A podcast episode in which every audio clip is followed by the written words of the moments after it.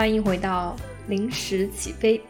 那今天呢，就是我正式隔离的第一天，所以今天可能就打算谈一下我这整一天的入住体验吧，包括我对这个方舱它是一个什么样的感受，方舱整体的入住条件怎么样。其实也不是每个人回家的时候都会住到方舱这个地方来，包括每个人入住方舱的条件也是不一样的。有些人可能住到酒店，但是有些人也可能住到不好的酒店，甚至比方舱条件更差的酒店，还有就是高额收费的酒店。那我这边讲的可能只是一个用集装箱搭建的单人单间，并且里面包含了单独卫浴的一个方舱，就是一个设施和物品相对比较齐全的方舱。那我就先来阐述一下吧。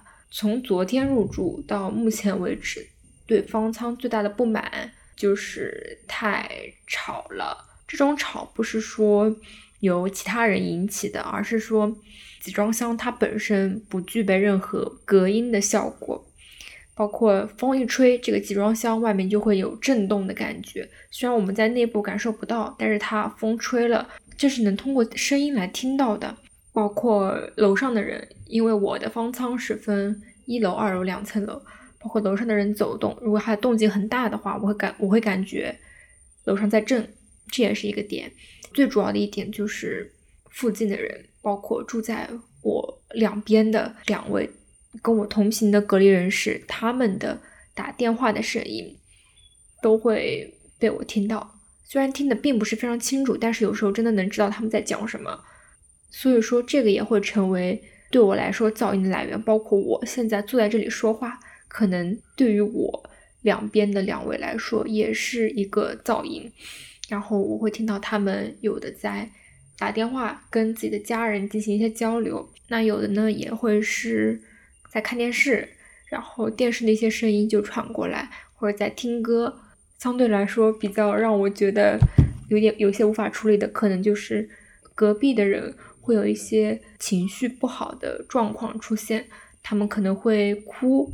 后会语言非常的激烈，然后非态度非常的气愤，这都是会发生的。在这样一个隔音不好的环境下，你都能听到他人的情绪是怎么样的。如果你是一个共情力非常强的人，你去带入他们的话，你可能心理的整体状态上也会受到一定的影响。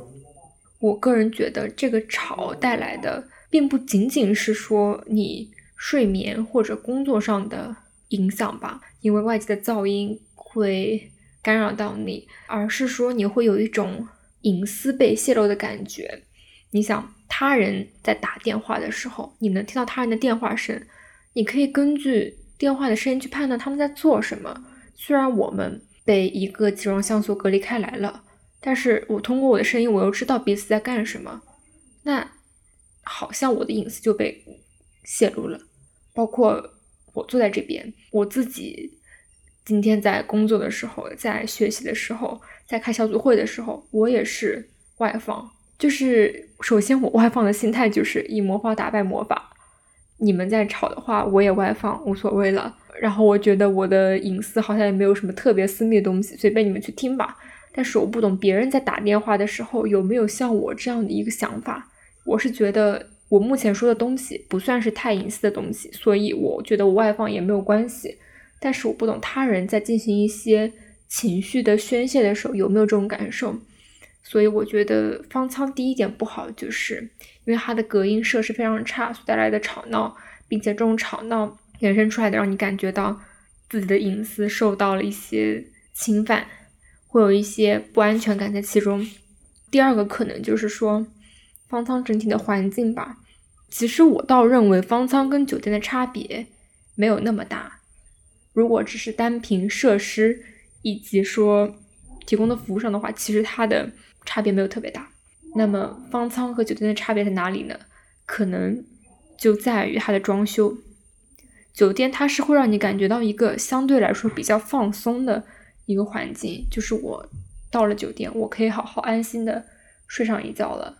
但是方舱它整体的，它整体就是用集装箱搭建起来的，它的思维就是铁皮。你会感觉这个环境非常的冷冰冰，没有任何人情味，因为我们是隔离人士嘛。这个方舱是专门为我们从上海回乡的人搭建的。一旦我打开我方舱的门，就会有滴滴滴的声音响起来，就说明这个人他把门打开了，他可能在拿饭，也可能说他想要出去了，这会给工作人员一个警示，不能让隔离的人出去。当然，将别人隔离在一个地方，不保证他不出去，也是对其他人安全的一种考虑。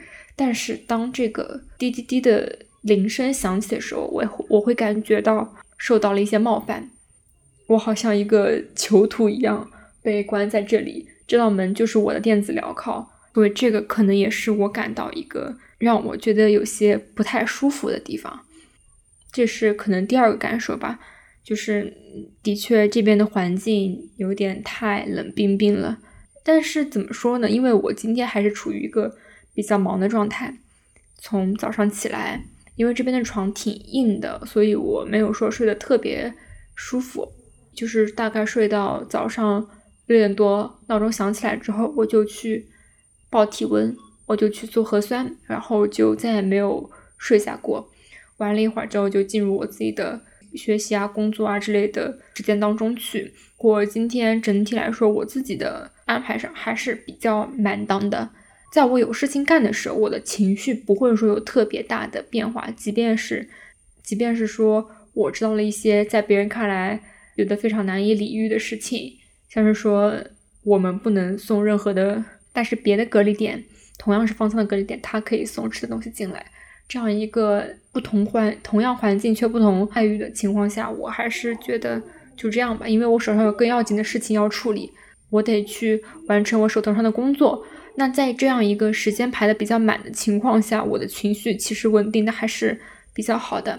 但是我会感觉到我周边的两位人，他们可能没有在处理工作或者怎么样。这个首先要跟他们说一声对不起，因为这 我如果在听到他们声音的时候会有意的去听一下，可能是我的窥私欲，也可能是我的八卦心理吧。我会感受到他们有些时候真的是一个下午都在打电话，一直在问，包括从昨天到现在为止，一直都是围绕着同同同样的事情不停的抱怨。当然也能理解他们这种情绪，但是我会觉得，就是你一直沉溺在这种情绪里面是一种不太好的状态。我们应该积极的向上面去反映我们的状况，争取我们的利益，包括说能不能送水过来，这样之类的。但是我觉得真的不能把人一直长久的沉溺在那种他们对我太不好了，我实在是忍不下去这种情绪当中。你得去找点事情做做，你得把自己安排起来，才不会陷入那种焦虑、烦躁、不知所措的情绪当中去。我觉得其实这我不懂这算不算一种自我麻痹，但是可能有时候。适度的自我麻痹是可以帮帮助你度过一些难关的。对，这算是第三点，就是我觉得在方舱的隔离生活当中的话，你就尽量的让自己充实起来，去做你手边上该做的事情，不要让自己长时间的呃沉浸在那种负面的情绪当中。然后可能还有什么要补充的话，可能就是吃饭的问题。呃，方舱的饭怎么说呢？第一期播客的时候也说到，就是跟学校的饭一模一样。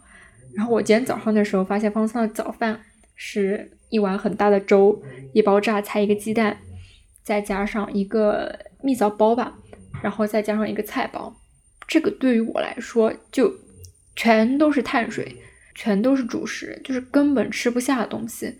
我不吃，但是他也不会帮我收走。我不吃，它只能被当做医疗垃圾给收掉。我吃了几口，它还剩下的东西，剩下的那一大部分还是被当做医疗医疗垃圾收掉。包括像今天中午的午饭也是，有时候的确虽然感觉很不好意思，但是有些东西你不吃，你觉得对你的胃口，实在是吃一口都觉得要吐了这种感觉。我平时的话又是一个相对来说没那么浪费的人，那我就会觉得这个粮食的浪费程度已经超过了我的，就是我没办法吃它，我承认自己没办法吃光它。包括今天晚晚上的晚饭，我觉得还蛮好吃的情况下，那么大的量，我我还是觉得。没有办法，嗯，我相信这肯定是考虑到，因为男女生的食量不一样，包括像我们十几二十岁的年轻人跟三四十岁的人，他们的食量也是不一样的。为了考虑到最大，每个人都吃饱这种情况下，给的饭最多还是一种比较好的方式。但是真的太多了，太多的情况下，他还在不断的浪费，那我就会一边吃一边忏悔，就就觉得。对不起，我实在吃不下去了，但是我必须把你浪费掉，因为那个给的量实在是太多了。这可能就是一个，如果说前面都算是我正经的反思的话，这个就算是我一个小的抱怨吧。饭实在是给太多，而且不是太好吃，差不多就这样吧。其他的我好像也没有什么特别想要说的内容。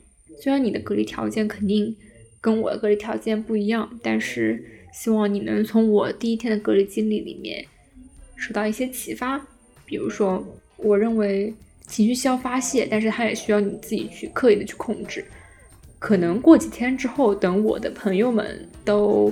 各自到了自己的隔离点，我们可能有机会的话，会邀请他们一起来聊一聊彼此的隔离生活吧。那到这里为止，今天的临时起飞就结束了，谢谢大家的收听。虽然我知道没多少人收听，拜拜。